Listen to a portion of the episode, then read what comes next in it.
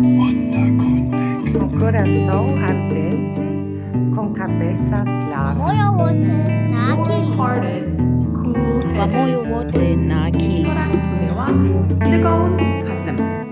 Beroko Rizzi, Rumudo Libi. Herzlich willkommen heute zu einer neuen Folge von Wunderkundig. Und heute zum Thema Ökumene und Politik. Wie kann darf, muss sich die Kirchengemeinschaft eigentlich politisch äußern? Und wir schauen zurück auf den, die Vollversammlung des Ökumenischen Rats der Kirchen im September 22 in Karlsruhe. Und wir, das sind Simon Wiesgickel. Und Song Kim.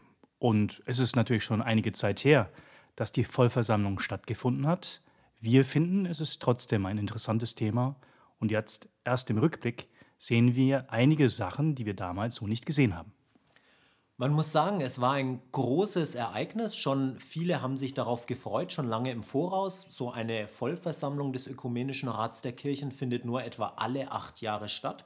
Und das Besondere war auch, dass es seit langer Zeit mal wieder in Europa stattgefunden hat.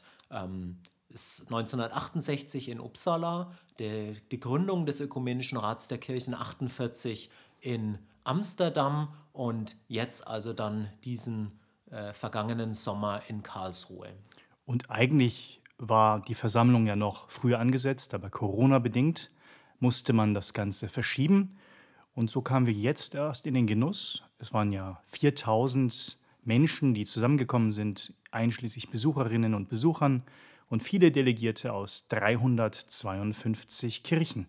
In über 120 Ländern und es war so eine ganze Woche lang ein buntes Treiben. Es gab die unterschiedlichsten Formate, also es gab äh, Andachten, Gottesdienste, es gab auch immer wieder ähm, Diskussionen. Schon im Vorfeld wurde auf den Ökumenischen Rat der Kirchen und die Vollversammlung geschaut mit den beiden großen Themen, äh, nämlich die Frage nach Krieg und Frieden angesichts des äh, Überfalls von Russland auf die Ukraine und auch der Frage, ähm, da gab es einen Antrag im Vorfeld, der Frage, ob es dazu kommen würde, dass also auf deutschem Boden der Staat Israel als Apartheidsstaat bezeichnet werden würde. Das waren so die zwei großen Aufreger und mich würde aber so ein bisschen diese Atmosphäre interessieren, Song. Äh, Wie, wie würdest du das schildern, den, deine Eindrücke? Du warst ja dabei.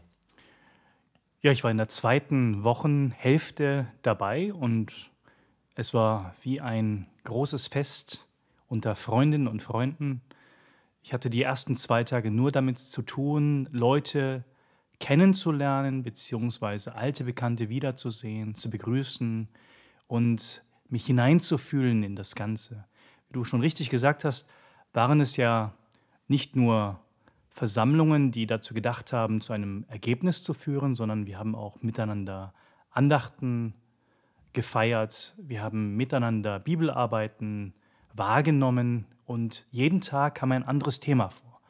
Und ich würde sagen, die zwei Themen, die du genannt hast, die können wir tatsächlich als unterm Strich die wichtigsten Themen für uns deklarieren. Aus Sicht vieler anderer Mitgliedskirchen und Delegierten waren es vielleicht ganz andere Themen. First Things First Song, lass uns mal reinhören in diese Stimmung, in die Atmosphäre äh, von dieser ökumenischen Versammlung. Und ich habe da eine Aufnahme mal mitgebracht.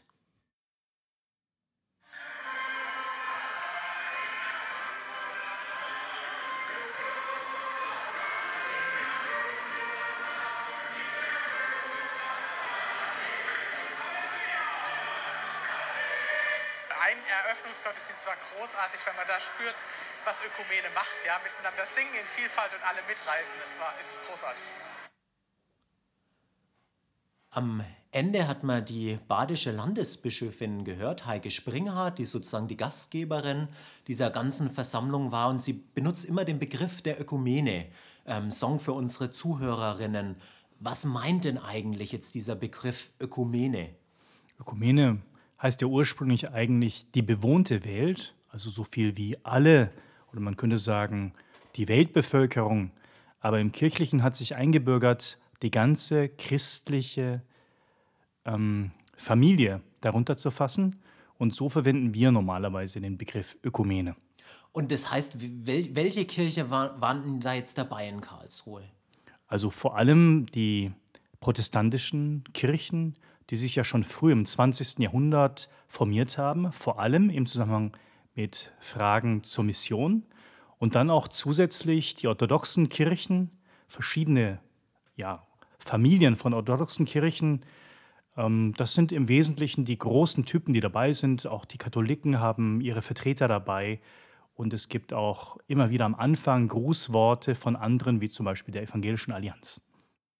Und diese, diese Begeisterung, von der die, äh, von der die Landesbischöfin da, da spricht, woran würdest du die festmachen? Hast du die auch so gespürt? Ja klar, also wenn man da bei diesen Gottesdiensten dabei ist, dann ja, reißt es einen richtig mit. Es sind immer bestimmte Regionen, die etwas vorbereiten, auch bestimmte Gottesdienststile, sage ich mal, Musiktypen. Und ähm, es ist so schön, wenn man zum Beispiel mal einen syrisch-orthodoxen Priester singen hört. Das geht einem ja wirklich runter wie Öl. Oder wenn man dann aufgefordert wird, von einem internationalen Team mitzusingen und alles von Jamaika bis Japan vertreten ist. Also so dieses, dieses Spüren, ich versuche es mal in Worte zu fassen, also dieses Spüren, dass christlicher Glaube jetzt eben nicht nur das ist, was ich bei mir vor Ort in meiner Kirchengemeinde finden kann, sondern dass ich verbunden bin mit, mit Menschen von der ganzen Welt, die ganz anders glauben, vielleicht auch, die ganz anders aussehen, die ganz andere Traditionen haben, aber die vielleicht die gleiche Sehnsucht, die gleiche Begeisterung oder den gleichen Sinn auch für, äh, für, für was Unendliches oder für was, was größer ist als, als ich selber spüren und sich da verbunden zu fühlen. War das dieses Gefühl? Ja, also man kann definitiv sagen, das sind Christinnen und Christen, die sich gemeinsam finden und auch miteinander versuchen zu leben, was Ökumene heißt. Und das drückt sich für mich auch in den Auslegungen zum Beispiel aus, wenn plötzlich ein Südafrikaner anfängt, über eine Stelle in der Bibel zu sprechen, die ich so noch nie gehört habe. Mhm klingt jetzt erstmal schön. Ich, ich möchte da noch mal ein bisschen kritisch auch mit nachfragen, ne? weil also es muss ja auch zwangsläufig, führt es ja auch zu Konflikten. Ne? Also wenn man du hast ja auch die orthodoxen Kirchen mit angesprochen und ähm, also muss jetzt gar nicht auf die orthodoxen Kirchen schauen, sondern man kann auch innerhalb von den protestantischen Kirchen, ähm, kann man es ja auch sehen, dass es wahrscheinlich für viele Kirchen, die dort versammelt waren, wir hatten die Gastgeberin, eine Bischöfin der evangelischen Landeskirche in Baden, äh, war für viele doch bestimmt eine Provokation, stelle ich mir jetzt mal vor, die in ihren eigenen Kirchen äh, niemals eine Frauenordination zulassen würden. Und das ist das Besondere an der Ökumene, dass dort Dinge möglich sind und dass Vielfalt erlebbar wird, ohne dass es in dem Sinne provokant ist oder jemanden aggressiv macht. Die Leute lassen einander reden. Es sind sehr demokratische Formen. Es ist ein bisschen wie bei der UNO, würde ich sagen. Es gibt Regeln, an die man sich hält. Die ermöglichen aber immer auch, dass man sieht, wie diese Kirchenfamilien individuell aufgestellt sind. Und dann erlebt man zum ersten Mal in seinem Leben vielleicht einen orthodoxen Priester, der unglaublich gute Witze macht. Mhm. Ja, und, oder eine afrikanische Presbyterianerin, die das Ganze anleitet und zu verstehen gibt, wo der Hammer hängt. Und das sind so Situationen, die prägen sich einem ein und lassen einen erspüren, was Kirchengemeinschaft auch ist. Nämlich etwas, was einem ermöglicht, man selber zu sein, ähm, ohne den anderen abwerten zu müssen. Okay, ich, äh, ich, ich, ich habe so schon Bilder gesehen, da, da ging es um Karten, die hochgehoben wurden. Also du hast es erwähnt, dass es eine äh, besondere Form von Demokratie auch ist, die sich dort findet, dass eben keine, dass es nicht zu formalen Abstimmungen eigentlich kommt, sondern eher zu Stimmungsbildern mit diesen Karten. Kannst du das vielleicht noch mal ein bisschen erklären, was auch der Sinn davon sein soll? Ich würde gerne das Beispiel von der UNO bringen. Da ist es ja auch nicht gedacht, eine Gruppenmeinung durchzusetzen also was wir vielleicht klassischerweise unter Parlamentarismus verstehen würden, sondern dass man versucht, gemeinsame Wege zu eröffnen, die dann auch den Schwächsten erlauben, zu ihrem Recht zu kommen. Und ich denke, das sind, ich nenne sie mal, demokratische Regeln, die man auch bei der Vollversammlung sehr schön sieht, wie das überhaupt funktionieren kann. Und da kommen Fragen rein wie Partizipation, welche Kirchen können sich da wie einmischen. Und da wird meines Wissens ähm, sehr schön deutlich, wozu diese Konsensmethode da ist. So heißt es nämlich, Konsensmethode. Und man kann verschiedene Zettel hochhalten, um anzuzeigen, dass man dafür ist oder dass man kritisch dem gegenüber eingestellt ist. Das sind also zwei Farben. Und daran merkt man, wohin die Mehrheit tendiert, ohne aber, dass eine negative Stimme, die abgegeben wird, schon das ganze Bild umkippen kann. Also, es geht schon um eine Form von Gemeinsamkeit, gemeinsame Orientierung, ja, ohne dass das Mehrheitsprinzip in einem, sag ich mal, strengen Sinne nach Quoten umgesetzt werden würde. Jetzt hatten wir schon die Themen angesprochen, die hängen geblieben sind oder die auch schon im Vorfeld von dieser Vollversammlung äh, mit kritischem Auge beobachtet worden sind. Also vor allem schauen wir als erstes doch mal auf den ähm, Krieg von Russland gegen die Ukraine. Es wurde ja im Vorfeld diskutiert, soll man überhaupt die russische Delegation zulassen oder sollte man sie davon ausschließen, eigentlich um ein Zeichen zu setzen? Letztlich hat sich der Ökumenische Rat der Kirchen dafür entschieden, niemanden auszuschließen, niemanden auszuladen. Wie beurteilst du diese Entscheidung? Na, erstmal muss man sagen, ist das ja die Regel bei der Vollversammlung, dass alle Mitgliedskirchen ihre Delegierten entsenden können. Und da fingen schon die Schwierigkeiten an. Denn die ukrainisch-orthodoxe Kirche, es sind ja eigentlich zwei verschiedene Kirchen, die sind gar nicht Mitglied bei der Vollversammlung. Das heißt, wie, können die beteiligt werden? Und kann man auf der anderen Seite die russischen Delegierten ausschließen, die ja die größte Gruppe innerhalb der Kirchenfamilien repräsentieren? Also die russisch-orthodoxen stellen sozusagen die größte Minderheit dar in, in diesem ganzen Komplex. Kannst du die außen vor lassen? Das ist natürlich nicht möglich in so einem System. Naja, und jetzt hast du schon gesagt, die, ähm, die ukrainisch-orthodoxe Kirche, wir haben noch eine Stimme von einer, ähm, einem, einem Teil der Delegation äh, dieser ukrainisch-orthodoxen Kirche und hören mal, ähm, was sie dazu sagt. Wie heißt die Dame nochmal? Alexandra.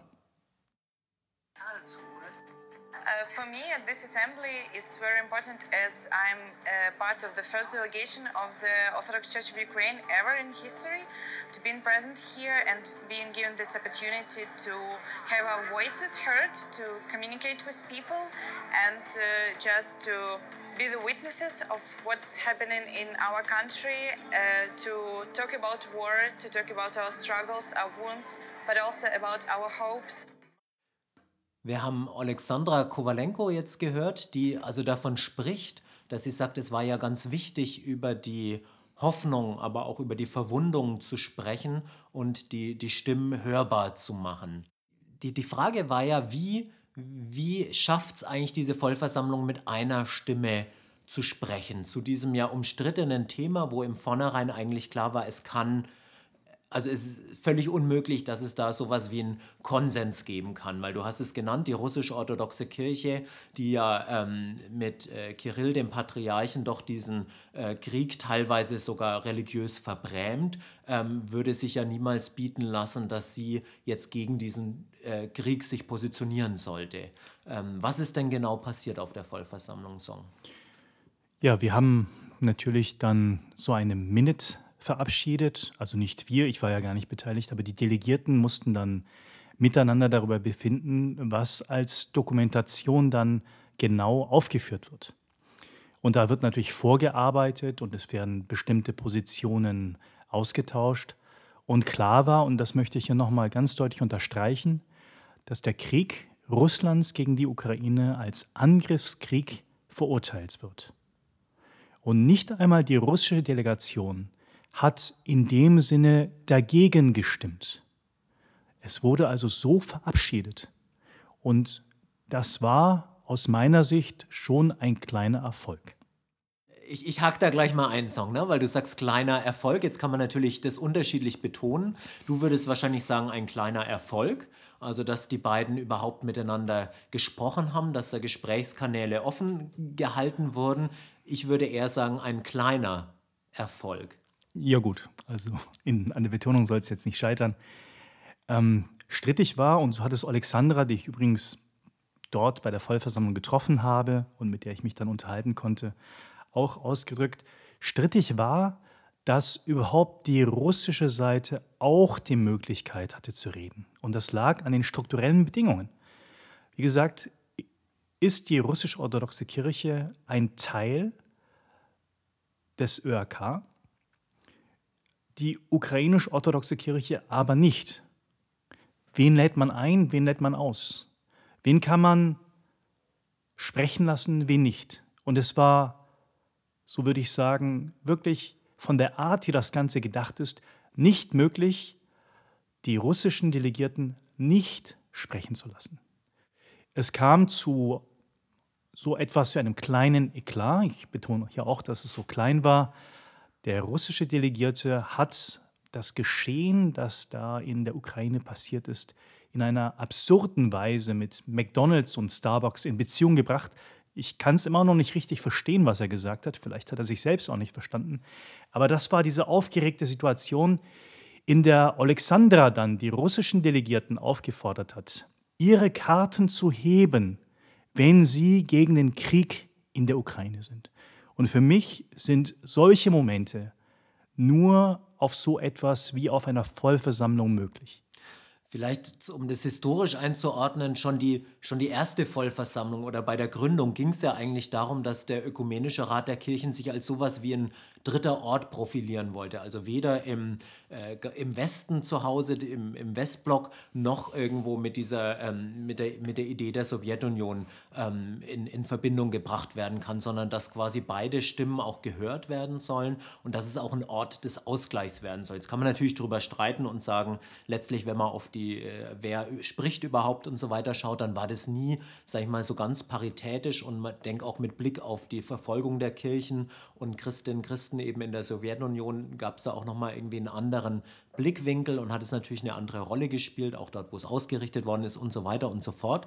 Aber dennoch ist ja dieser Anspruch eigentlich, sowas wie einen, einen, einen dritten Ort zu, zu schaffen, zu kreieren. Und so meine, meine Hoffnung war halt einfach, ne? also dass, dass, wenn ich jetzt auch dran denke, wie sich die Kirchen in, in, in Deutschland auch immer wieder versucht haben zu positionieren zu dem Thema Krieg und Frieden. Also äh, ich denke da an Margot Käßmann, die eben gesagt hat, wir brauchen mehr Kreativität für den Frieden. Nichts ist gut in Afghanistan. Also dass dass, dass ich den Kirchen dazu getraut hätte, dass da vielleicht noch irgendwas kommt, irgendwelche Ideen für den Frieden, irgendwas Kreatives, irgendwie ein Symbol, irgendein Zeichen, irgendeine Handlung, irgendeine Verlautbarung, irgendwas, wo man sagt, okay, da, da, da wird irgendwas greifbar, wirklich von, von diesem hehren ähm, Ziel zu sagen, es geht um Versöhnung, es geht um Frieden, es geht darum, dass es irgendwie sichtbar und greifbar wird. Und da, da, da, da fehlt mir irgendwie was. Das kann ich schon verstehen. Manchmal hat man den Eindruck, dass die Vollversammlung auch schon mehr bewegt hat, geschichtlich, wenn man auf andere Themen schaut. Aber mir ist nochmal klar geworden bei der ganzen Geschichte, dass die Kirchengemeinschaft, die ökumenische, auch nicht mehr tun kann, als was Kirchen insgesamt tun. Sie können miteinander Gottesdienst feiern, miteinander beten, miteinander formulieren, was gut wäre für die Gemeinschaft, aber die praktischen Lösungen, die kann die Kirchengemeinschaft nicht liefern. Da, da, ich glaube, da haben wir nämlich genau den, den Unterschied. Also, dass ich sagen würde, das ist alles schön und gut, aber das ist mir zu wenig. Also für mich geht es darum, dass die Kirchen auch schon zeichenhaft bisschen was von dem eigentlich sichtbar werden lassen von dem, was, was ihr Ziel ist, vom Reich Gottes. Also wenn es geht darum, dass man was spürt von diesem, von diesem Geist. Also begeistern kann ich mich wirklich auch nur dafür, wenn es irgendwie anders ist, wenn irgendwie ein bisschen was greifbar wird von, von dem Gedanken und von der Idee, dass, dass es eben nicht die UNO ist, sondern dass es mehr ist als die UNO, dass da Dinge möglich werden und vielleicht schon gelebt werden, gedacht werden, kreativ umgesetzt werden, die über das hinausweisen, was wir eigentlich jeden Tag vorfinden. Weil äh, jetzt mal blatt formuliert, aber wenn da irgendwie eine Woche die Leute schöne Andachten feiern, äh, dann muss ich sagen, äh, schön und gut, aber dazu braucht es jetzt aus meiner Perspektive den Ökumenischen Rat der Kirchen nicht. Man wird sehen, was daraus wird. Aber ich hatte den Eindruck, dass du jetzt auch so von der UNO gesprochen hast, als wäre sie eine weniger nützliche Institution. Ich würde sagen, es geht beim ÖRK nicht darum, dass man eine politische Position vertritt. Und das sieht man ja auch beim anderen Thema, das wir anschneiden wollen, bei der Apartheidsfrage, wo im Vorfeld schon viel darüber diskutiert worden ist, kann man den Staat Israel als Apartheidstaat bezeichnen, wie es einige NGOs getan haben, oder ist das nicht möglich? Und hier siehst du eigentlich genau das gleiche Problem nochmal in Grün dass es aus der Perspektive bestimmter Staaten, bestimmter Gruppen tatsächlich so ist, dass man sich einmischen muss und positionieren muss. So ähnlich wie bei der Ukraine und bei Russland. Dass aber, wenn man sich zu sehr auf eine Seite schlägt, etwas verloren geht, was die Gemeinschaft ausmacht. Und für mich ist es keine leichte Frage gewesen. Aber da, da, auch da würde ich nochmal mit Blick auf die Geschichte des Ökumenischen Rats der Kirchen nochmal einhaken. Weil genau das hat den Ökumenischen Rat der Kirchen ja auch mal ausgezeichnet, dass er gesagt hat, ähm, und selbst wenn es gegen die Interessen vielleicht von einigen Mitgliedskirchen gehen sollte und auch wirklich ganz massiv geht, dann gibt es trotzdem Themen, die sind uns so wichtig und da brauchen wir eine Einigkeit und da lehnen wir uns weit aus dem Fenster und da sprechen wir mit einer Stimme. Also ich denke zum Beispiel an das Programm gegen Rassismus. Das war zu seiner Zeit sehr, sehr umstritten und es hat natürlich auch die Kirche in Südafrika frontal vor den Kopf gestoßen. Es hat auch die, ähm, die Württembergische Landeskirche vor den Kopf gestoßen. Die wollte aus dem Ökumenischen Rat der Kirchen teilweise austreten. Also, weil sie gesagt haben, nee, das ist nicht mehr unsere Vorstellung von Kirche. Aber im Rückblick muss man sagen, genau das war an der Zeit und genau das war dran. Und viele sagen, ohne diesen Beitrag der Kirchen und ohne auch diese klare Positionierung der Kirchen gegen Rassismus ähm, wäre es vielleicht gar nicht möglich gewesen, in der Art und Weise die Apartheid zu überwinden, zu besiegen. Und da war wirklich mal was spürbar von dem, dass Kirchen vorangegangen sind und gesagt haben, und das ist unser Thema und da gibt es zwei Meinungen, aber wir haben eine Linie und da stellen wir uns hin. Und ähm, ja. Ja, das war tatsächlich ein prophetischer Moment, als der Rassismus auch mit der theologischen Theorie von der strukturellen Sünde ähm, abgelehnt wurde. Rassismus in Kirchen, aber auch im Zusammenleben mit anderen Menschen. Und das war ja auch der Grund, warum man darüber nachgedacht hat, ähm, ob das Verhalten des Staates Israel gegenüber den palästinensischen Bürgerinnen und Bürgern, ob das nicht auch als Apartheid deklariert werden soll. Und da siehst du aber, wie vielschichtig das Problem ist. Denn wenn das in, auf deutschem Boden geschieht, dann werden natürlich so und so viele Leute aufstehen, die das als Grund nehmen, um ihren eigenen antisemitischen Vorurteilen nachzukommen und zu sagen, schaut mal, Israel ist eine Apartheidstadt. Was gegen sie verübt worden ist, das tun sie jetzt selbst. Und das wollte man natürlich auch vermeiden. Und daran sieht man wirklich, äh, in, in welcher Weltlage man ist und was es heißt. Du hast gesagt, man muss sich auch mal aus dem Fenster lehnen. Und da merkt man aber, dass es sehr zugig sein kann, wenn man sich rauslehnt. Naja, also deswegen, ähm, also macht es natürlich auch wieder interessant, diese zwei Themen, weil ich auch sagen würde, okay, die ganze Sache mit, äh, mit Israel ist was anderes. Also da ähm, kann ich es auch absolut verstehen, dass man sagt, äh, hätte jetzt diese äh, Vollversammlung des Ökumenischen Rats der Kirchen woanders stattgefunden, ähm, dann, dann hätte man da ganz anders, auch unbefangener vielleicht drüber diskutieren äh, können. Jetzt erstmal äh, lassen wir mal das Inhaltliche weg, dass ich nicht sagen würde, dass Israel ein Apartheidsstaat ist. Ähm, aber dass, dass, dass da natürlich die, die deutsche Befindlichkeit ähm, auch nochmal eine andere ist und dass natürlich auch die geschichtliche Logik einfach eine andere ist, dass, ähm, dass auf deutschem Boden eben der Staat Israel als, ähm, als Heimstätte von Jüdinnen und Juden nach der Shoah nicht als Apartheidsstaat bezeichnet werden darf. Also da bin ich auch völlig bei den politischen Implikationen. Bei dem anderen aber jetzt bei der Frage von ähm, von Krieg und Frieden. Da hätte ich mir wirklich noch mal mehr ähm, gerade auch was gewünscht, was vielleicht jetzt ähm, nochmal diesem, diese, auf, auf die deutsche Befindlichkeit dann auch nochmal oder auf die deutsche politische Diskussion Bezug genommen hätte, womit man, sage ich jetzt mal, auch in, in, in, in deutschen politischen äh, Diskussionen hätte arbeiten können, wo man sagt, äh, wenn eben quasi der, äh, der, der, der Kanzler mit einer überwältigenden Mehrheit eben auch von, äh, von Menschen, die das befürworten, von einer Zeitenwende spricht ähm, in Deutschland im Hinblick auf das, wie, wie wir uns äh, auf Krieg und Frieden, ähm, sag ich mal, von unserem Mindset verorten, dann, dann hätte ich schon mir gewünscht, dass die Kirchen da ähm, sagen, für uns ist es eben kein ähm, adäquater Begriff, sondern wir, wir, wir arbeiten nochmal äh, das mit dem, also wir sind ganz klar, wenn es um die Verurteilung von dem Krieg geht, aber wir sind genauso klar, wenn es irgendwie um die Leidenschaft für den Frieden geht. Und ähm, sowas, sowas hat mir da, äh, hat mir irgendwie gefehlt. Ja, das kann man sich wünschen, dass das dieses und jenes gibt. Ich fand es noch bemerkenswerter, wie Alexandra sich dazu geäußert hat. Sie meinte nämlich, für sie sei es sehr schwer zu ertragen gewesen, dass die russische Delegation in diesem Zusammenhang, tatsächlich aus strukturellen Gründen, ebenso viel Stimme hat wie die ukrainische und eigentlich noch eine größere. Und das macht das Spannungsverhältnis darin sichtbar. Ähm, und ich denke, das war auch das Beispiel, an dem man am meisten lernen kann in der Hinsicht.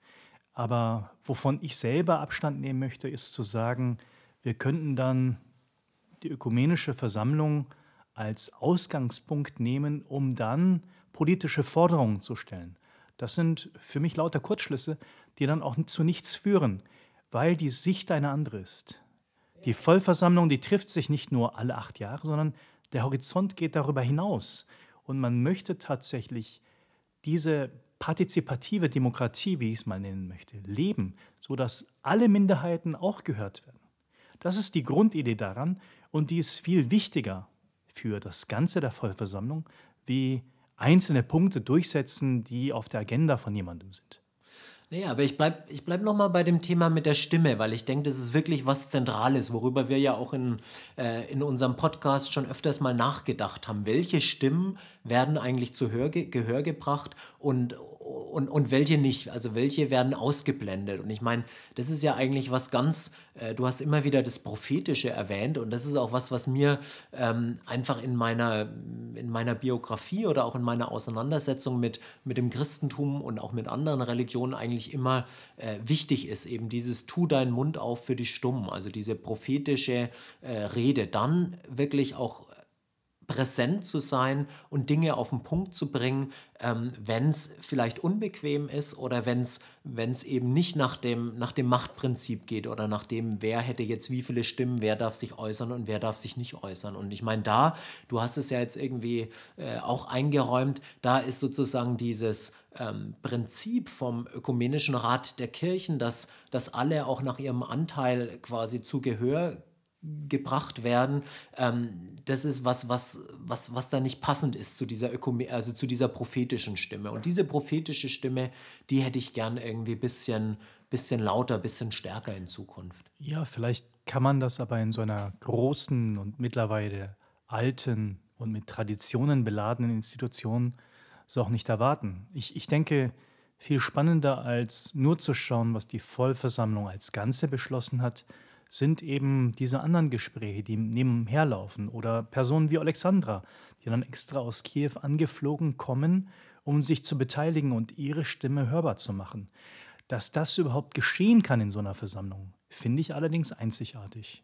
Ich habe keine andere Organisation vor Augen, wo, wo solche Dinge passieren können, wo, wo Menschen lernen, sich zu äußern und verstehen, dass sie gehört werden.